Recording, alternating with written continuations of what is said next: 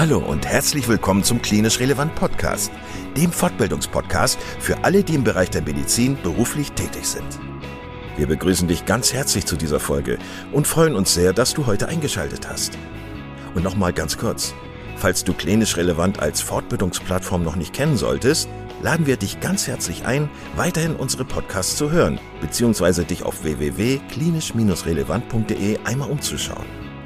Wir bieten dir zweimal in der Woche neue Fortbildungsinhalte völlig kostenlos an. Und das Besondere an uns ist, dass wir selbst alle Teil der sogenannten Zielgruppe sind. Da wir also alle selber in medizinischen Fachberufen tätig sind, haben wir unsere Beiträge natürlich pharmafrei und völlig unabhängig für dich aufbereitet.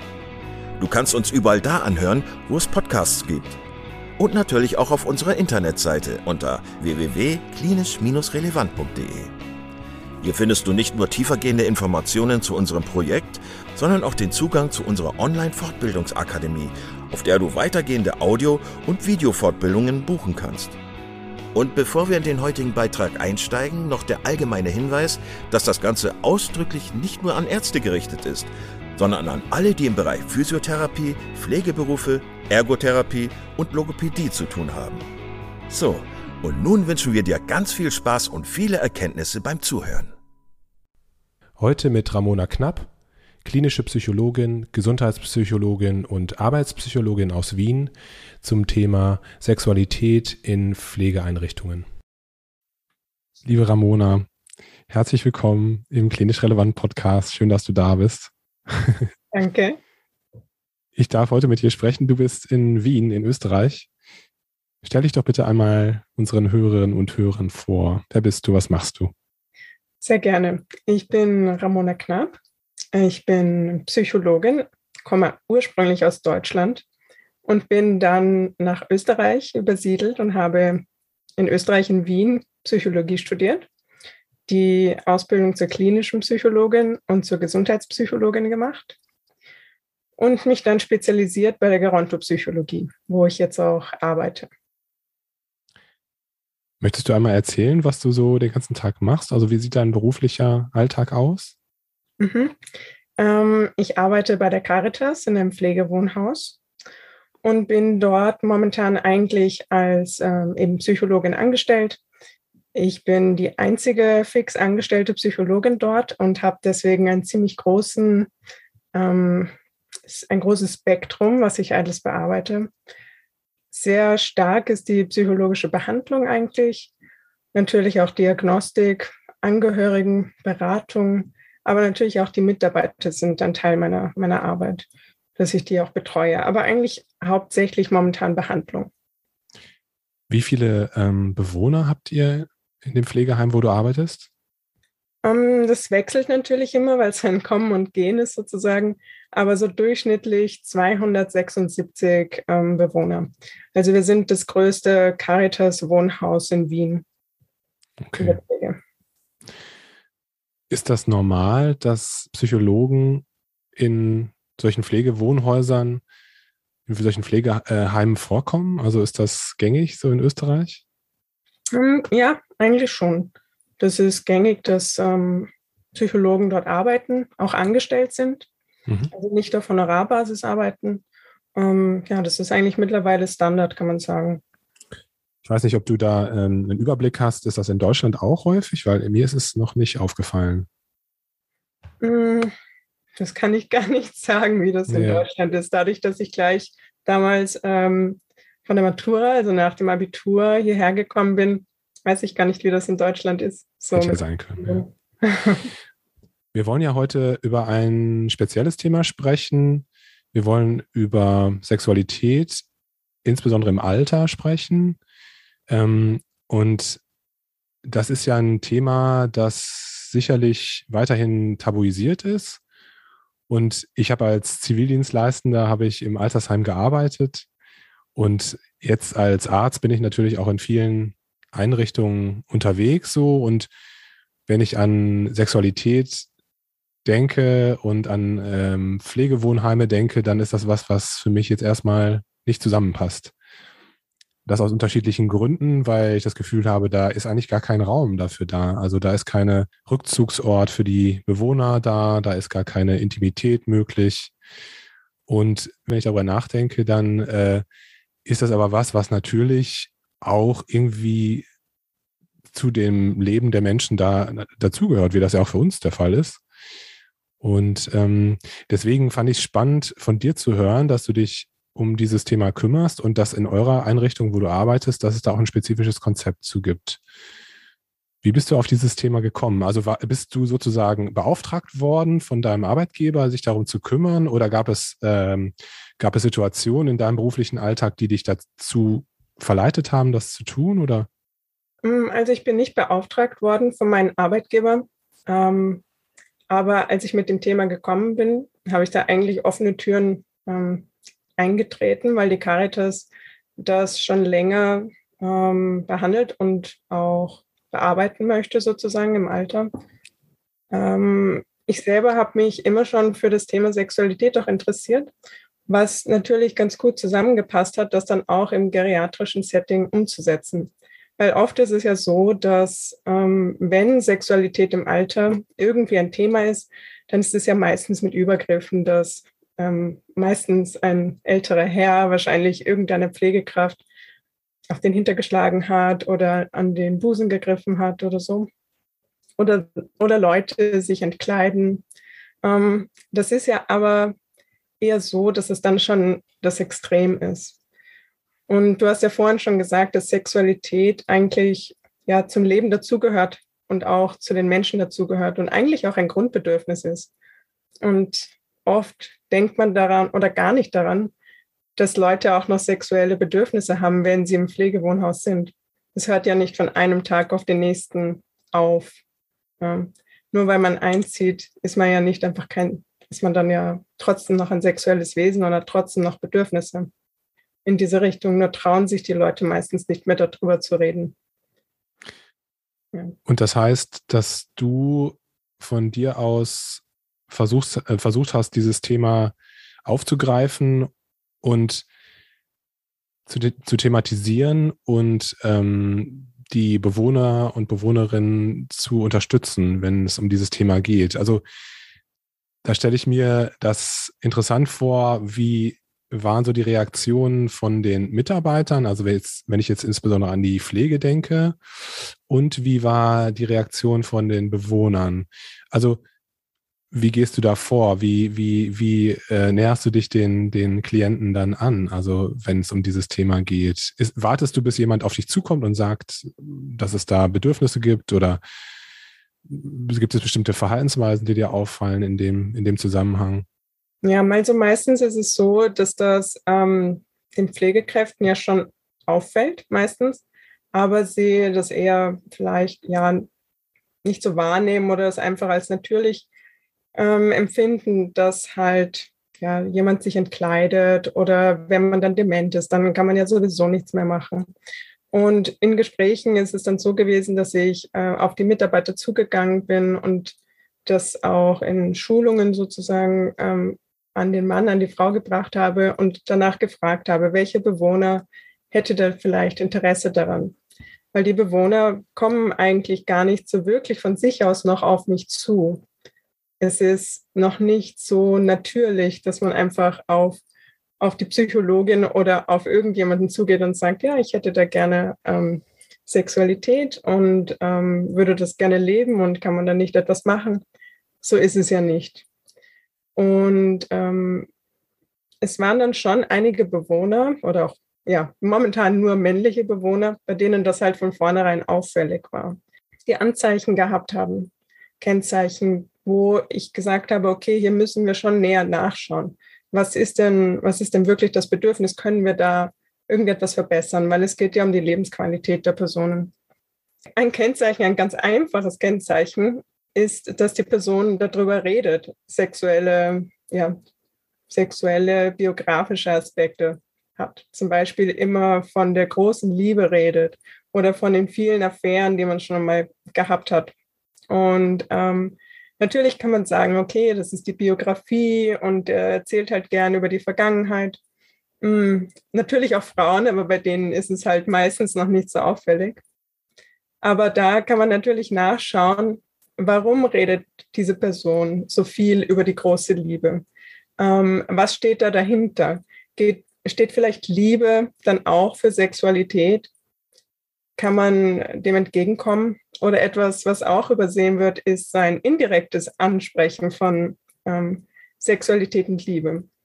Äh, ich habe das zum Beispiel bei einem Bewohner gehabt, der gesagt hat, also sehr orientiert ist und sagt, ich weiß, die Frauen hier, die sind ja nicht dazu da, dem ähm, sexuell zu sein und ich weiß, man darf sie nicht anfassen und das würde ich auch nie machen.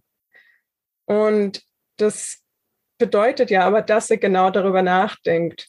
Es ist wie diese Theorie, das ist ja, denken Sie nicht an den rosa Elefanten. Ja, dann denkt man natürlich daran. Und äh, kein Wunder hat er dann natürlich auch daran gedacht und, und eben an die Brust, die man dann nicht anfassen soll. Und das ist auch einer der Bewohner, wo, wo ich da auch sehr ähm, gerade mit arbeite, dem entgegenzukommen, dieser Lebensqualität. Aber auch äh, Personen, die zum Beispiel äh, sich selber, aber auch andere Personen äh, berühren, sehr viel berühren. Und hier meine ich jetzt nicht immer nur die Brust. Ja. Das kann auch sein, dass man die Hand ganz viel berührt oder den Arm ganz viel streichelt. Ähm, da geht es ja auch darum, dass in, in der Pflege und äh, auch in Pflegewohnhäusern ein sehr starkes Berührungsdefizit herrscht. Es geht ja darum, dass es alles sehr neutral ist, sehr hygienisch. Man wird ja nicht angefasst, weil man, weil man jemanden kennt und gern hat, sondern weil es äh, mit Arbeit verbunden ist, berührt zu werden. Und dann gibt es natürlich ganz, ganz offensichtliche Zeichen, sowas wie, dass man sich äh, entkleidet oder, oder vor, vor anderen Personen anfängt zu onanieren. Das sind so ein paar Sachen, aber auch, auch ähm, Selbstbefriedigung im Privatbereich, im, im Zimmer, ja. Das ist ja ein ganz banales Zeichen dafür, dass man ähm, Interesse an Sexualität hat. Und dann kann man nicht einfach nur sagen, ja, ja, der onaniert halt gerne. Ähm, passt schon. Sondern da muss man auch hinterfragen, ja, okay, ähm, aber vielleicht kann man da noch mehr machen. Vielleicht kann man da noch mehr entgegenkommen. Vielleicht können wir einmal an dieser Stelle so ein paar Begriffe klären. Es gibt ja den Begriff Sexualbegleitung und den Begriff der Sexualassistenz. Was genau bedeutet das? Was ist der Unterschied zwischen den zwei Begriffen? Ja, die beiden Begriff, äh, Begriffe werden sehr viel verwendet, aber meist als Synonyme.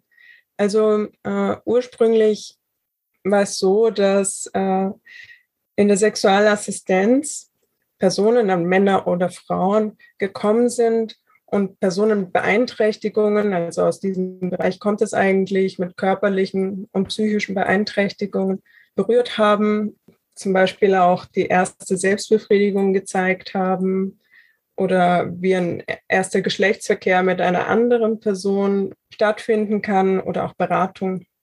Das heißt, es war eher so, dass kein intimer Kontakt stattgefunden hat in Richtung Geschlechtsverkehr oder Oralverkehr.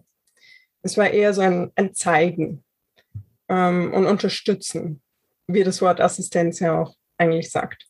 Bei der Sexualbegleitung ist es meist so, dass es halt auch weitergeht, dass es wirklich auch zum Geschlechtsverkehr kommen kann oder zu Oralverkehr, dass es da eigentlich keine richtigen Grenzen gibt. Aber diese beiden Begriffe werden mittlerweile wirklich als Synonyme verwendet und man kann sie nicht wirklich differenzieren mehr. Was für Menschen machen Sexualbegleitung? Und gibt es das bei euch in der Einrichtung mittlerweile? Also ist das so möglich, dass wenn Klienten den Wunsch haben, den Wunsch äußern, dass sie das offen so sagen können, dem Pflegepersonal oder dir gegenüber und ähm, darum bitten können, dass jemand zu ihnen kommt. Ist das so?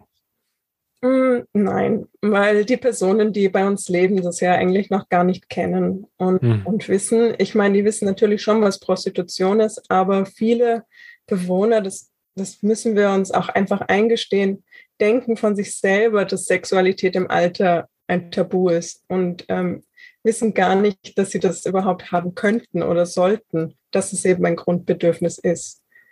Ich gehe davon aus, dass in den kommenden Jahren oder Jahrzehnten, wo Personen auch mit dieser, mit, aus den 60er Jahren, mit dieser äh, sexuellen Revolution dann auch einziehen werden, die das Ganze vielleicht anders sehen und da auch mehr darauf bestehen werden und sagen werden, ja, aber ich möchte das.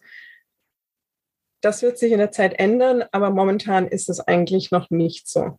gerade bei Frauen ist es nicht so. Bei Männern noch eher, aber Frauen sowieso gar nicht eigentlich. Das ist etwas, was, äh, was ich sehr unterstützen möchte. Und hier habe ich noch gar nicht von sexuellen Orientierungen äh, geredet oder von Homosexualität oder anderen Bereichen. Ähm, du hast gefragt, was für Personen machen das, also diese Sexualbegleitung oder Sexualassistenz. In Österreich ist es so, dass es da eigentlich einen Lehrgang dazu gibt. Prinzipiell sind das Sexarbeiterinnen dann, äh, die aber eine Professionalisierung erfahren durch diesen Lehrgang. Also noch Zusatzwissen bekommen über Beeinträchtigungen und natürlich auch eben äh, Veränderungen, die im Alter stattfinden. Das kann eigentlich jeder machen. Meistens sind es halt eher oder immer noch Sexarbeiterinnen, die eben das einfach nur professionalisieren. Aber das könnten auch Escorts machen, die sagen, okay, ich möchte hier äh, auch noch mich weiterbilden und einen größeren Kundenstamm sozusagen aufbauen. Oder, oder ja, auch andere Personen, die einfach sich äh, beruflich umorientieren möchten. Und das ist auch eine Dienstleistung in dem Sinne und das heißt, der Klient würde das auch ganz normal bezahlen. Ähm, also normal in Anführungszeichen. Das heißt, das heißt, in eurer Einrichtung ist das noch nicht gang und gäbe, dass sowas stattfindet. Und kennst du andere Einrichtungen vielleicht, wo sowas schon praktiziert wird, dass, dass ähm, Sexualbegleitung stattfindet? Also bei uns wird es praktiziert. Also doch. ja. Ähm, noch nicht so, dass es ähm, dauernd stattfindet, wo, wo aber auch Corona natürlich ein großer, einen großen Beitrag hat. Also wir haben beispielsweise ein extra Zimmer dafür hergerichtet, wo Sexualbegleitung, aber auch generell Sexualität stattfinden kann, soll, darf, mhm. was aber momentan einfach gesperrt ist. Ja, wenn wir positive ähm, Personen haben, dann liegen die zum Teil halt auch da drin. Das heißt, mhm. es war für einige Zeit gesperrt und ist jetzt wieder gesperrt. Aber dazwischen hat Sexualbegleitung auch stattgefunden mit mehreren Personen schon. Und ähm, das ist auch sehr positiv angenommen worden. Und worüber ich eigentlich wirklich besonders mich freue, ist, dass auch ein Mann äh, Sexualbegleitung bekommen hat, der schon sehr schwer Alzheimer-Demenz hatte und über 90 war, ich glaube 92 war er zum Schluss.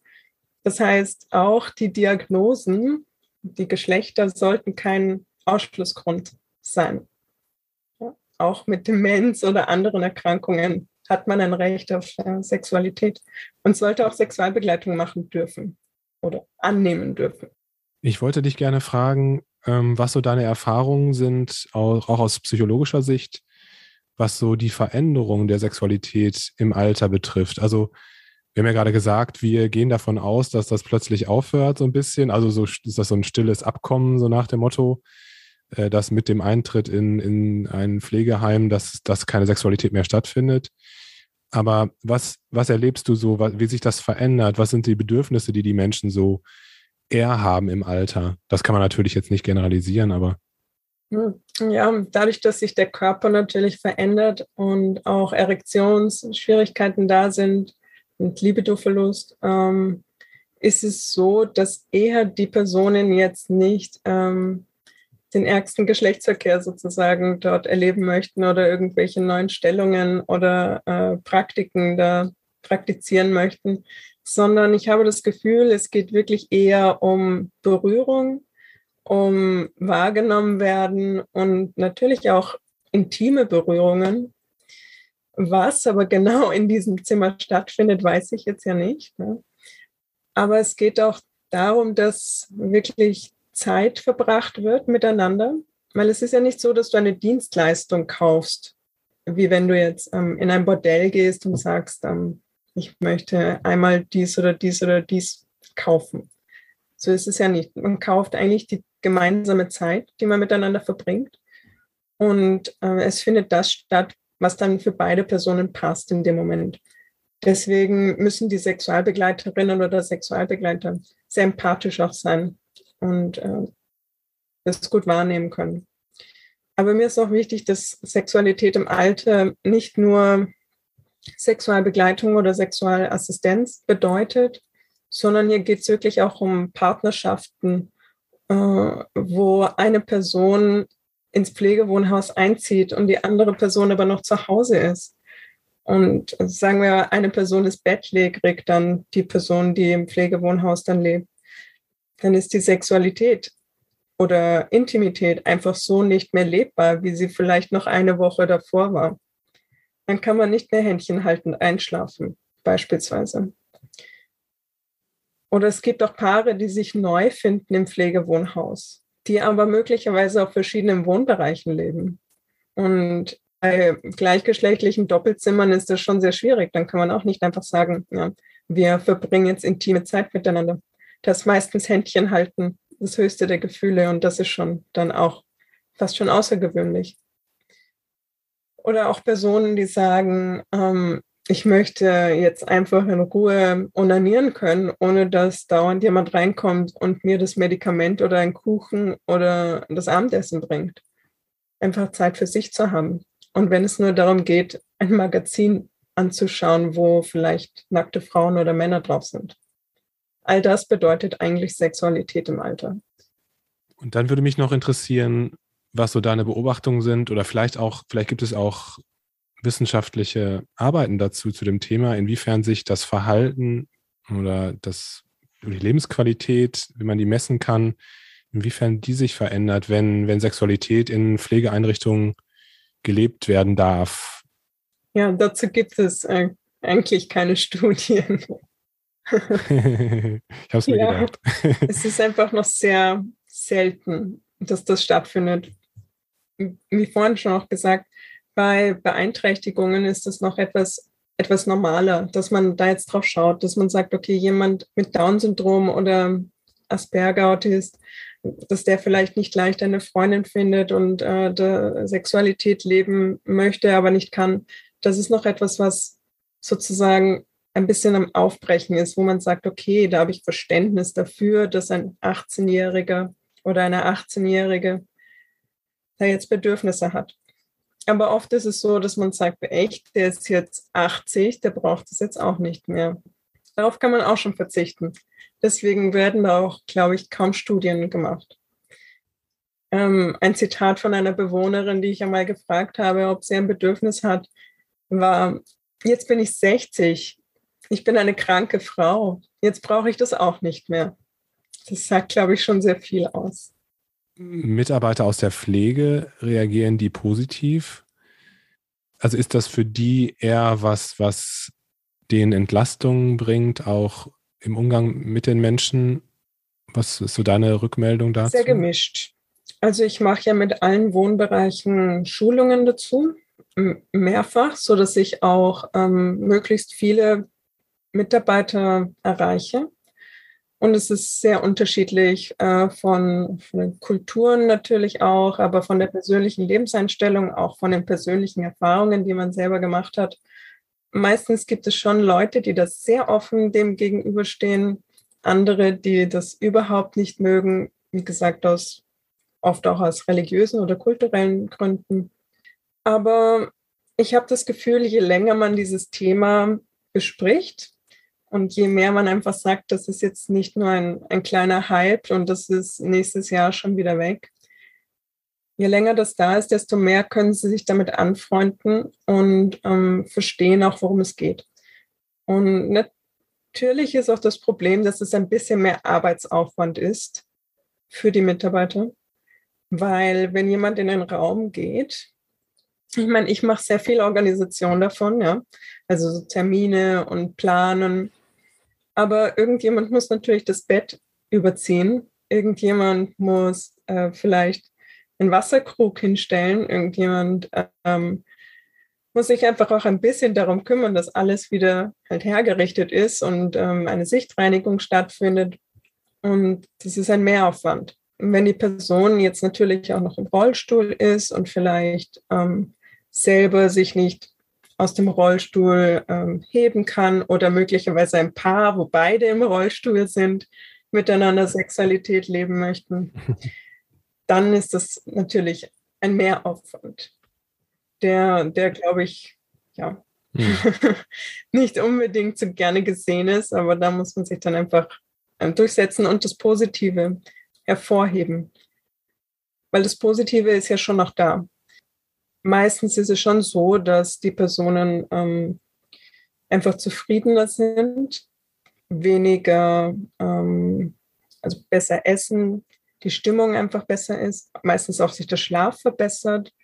Ähm, das sind Sachen, die man sonst nicht so gut und so, so schön einfach verbessern kann, so in ihrer Gesamtheit. Und, äh, und da habe ich das Gefühl, je mehr das verstanden wird von den Mitarbeitern, desto mehr schätzen sie das auch und können dann normaler mit umgehen. Gibt es aus deiner Sicht Ausschlusskriterien für eine Sexualbegleitung?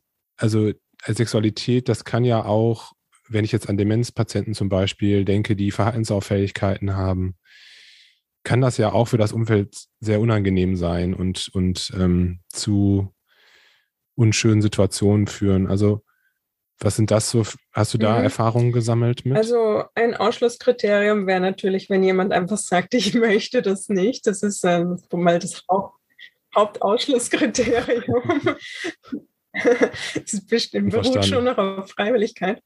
Ähm, aber natürlich, gerade bei dem demenzkranken Mann ähm, habe ich das gehört, ähm, oh je, was ist, äh, was, wenn er, was ist, wenn er das dann mehr macht, äh, wenn er uns dann mehr berührt und dann kann er uns nicht auseinanderhalten von den, ähm, von den Sexualbegleiterinnen, weil woher soll er das wissen? Er ist demenzkrank. Und äh, das kann man nicht immer wissen. Das kann ich nicht wissen, das kann niemand wissen. Ähm, ich vergleiche das dann ganz gerne mit, mit einer Laktoseintoleranz, wo ich meine, wir können jetzt auch nicht, nur weil eine Person möglicherweise laktoseintolerant ist, alle Bewohner von dem Wohnbereich jetzt nie wieder Joghurt und Milch geben, ähm, weil, weil vielleicht irgendjemand das hat. Sondern wir müssen die Person gut ernähren und wenn jemand eine Laktoseintoleranz hat, dann müssen wir darauf reagieren. Das bedeutet, wir müssen ausprobieren, ob die Person schlechter darauf reagiert, vielleicht aggressiver wird. Hm. Wenn das so ist, dann müssen wir entsprechend handeln und schauen, ob's, was für Gründe da sind. Wenn natürlich die Mitarbeiter dadurch dann äh, irgendwie mehr Missbrauch ausge, ausgeliefert sind, dann kann man das nicht wiederholen oder dann muss man schauen, wie man das ändern kann. Aber nur rein prinzipiell, weil irgendjemand vielleicht schlechter darauf reagieren könnte, können wir nicht einfach allen Personen das absprechen. Das finde ich auch. Was wünschst du dir? Also du, du hast dich ja sehr intensiv mit dem Thema auseinandergesetzt und tust das auch immer noch. Was würdest du sagen, müssen noch für Veränderungen kommen in der Zukunft, damit das Thema mh, hm, Sexualität einfach viel akzeptierter und offener besprochen wird?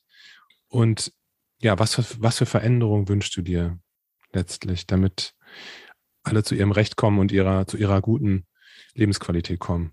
Also ganz wichtig ist einmal Aufklärungsarbeit und dass Sexualität im Alter besprochen wird in allen Lehrgängen, bei Ärzten, bei Psychologen, ähm, bei allen Gesundheitsberufen, dass das halt zum Thema gemacht wird, was es ja oft nicht ist. Also ich habe das in meiner Ausbildung nicht als Thema gehabt.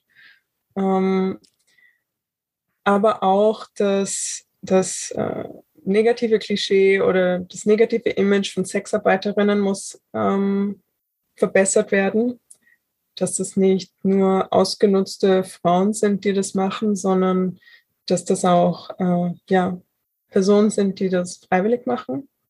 Sexualbegleiterinnen und Sexualassistentinnen sind bei uns äh, selbstständige Personen, die das ähm, ja, Steuern zahlen und äh, das selber entscheiden können, zu wem sie gehen und äh, wie oft sie das machen. Und äh, dieses, dieses Image gehört auch aufgeklärt. Ja, und dass so ein Raum, wie wir ihn haben, ja, dass dieser einfach notwendig ist und möglichst eingerichtet werden muss. Ich weiß, äh, es ist natürlich wichtig, möglichst viele Betten zu belegen, aber wenn möglich, ist es gut, wirklich einen Raum frei zu haben, wo man Sexualität leben kann. Man kann sich vorstellen, in einem Doppelzimmer ist das einfach schwierig. Ähm, das dann entsprechend zu leben. Und wenn man hier einen Raum hat, der ähm, gut eingerichtet ist, schön eingerichtet ist, wohnlich eingerichtet ist, dann kann man ähm, hier das auch, glaube ich, dem entgegenkommen und Lebensqualität bieten. Das wären so die Hauptpunkte für die Zukunft. Meine Wünsche.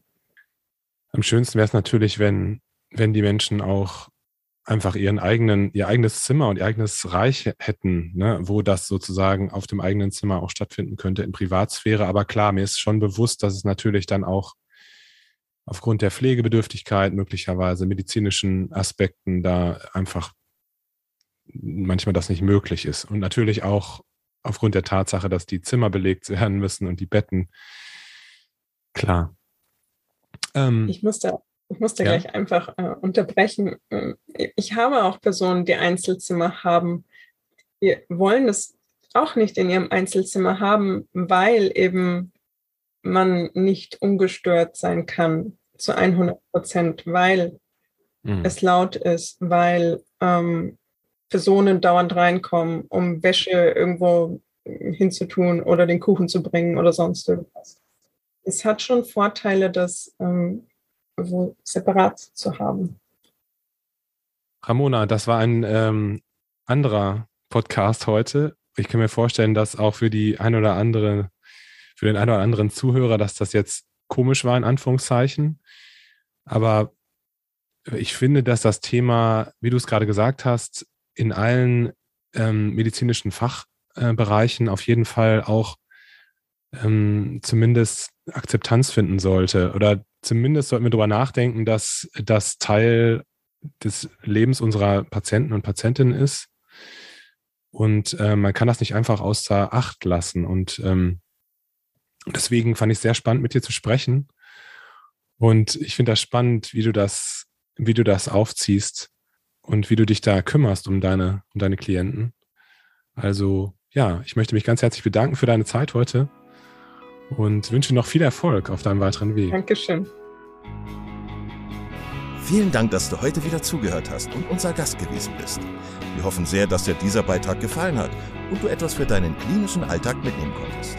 Wenn dem so sein sollte, dann wie immer gerne der Aufruf, teile doch diesen Podcast mit deinen Kolleginnen und Kollegen, damit auch andere davon profitieren können und du darfst uns natürlich auch eine positive Bewertung bei Apple Podcasts hinterlassen. Wenn du mal Lust hast mitzumachen, denn wir verstehen uns ja als eine offene Fortbildungsplattform, dann bist du ganz herzlich eingeladen, dich zu melden unter kontakt.klinisch-relevant.de. Vielleicht gibt es ja ein Thema, das du ganz spannend findest und wo du dich besonders gut auskennst. Und dann würden wir sehr gerne mit dir sprechen. An dieser Stelle der Hinweis noch auf unsere Social Media Kanäle und unser Newsletter auf www.klinisch-relevant.de. Und es gibt wieder neue Kurse auf unserer Fortbildungsplattform. Das Ganze ist natürlich nicht nur für Ärzte, sondern auch für Physiotherapeuten, für Pflegende, Ergotherapeuten und für Logopäden konzipiert. Beachte auch, dass du einen 5-Euro-Gutschein bekommst, wenn du dich in unsere E-Mail-Liste für Newsletter einträgst. Dann kannst du mit diesem Gutschein in der Fortbildungsakademie einkaufen, denn da gibt es viele spannende Beiträge. Schau dich doch einfach mal dort um. Also, ich wünsche dir jetzt eine gute Zeit und freue mich schon, wenn du beim nächsten Mal wieder einschaltest. Pass auf dich auf, bleib gesund. Bis zum nächsten Mal. Ciao.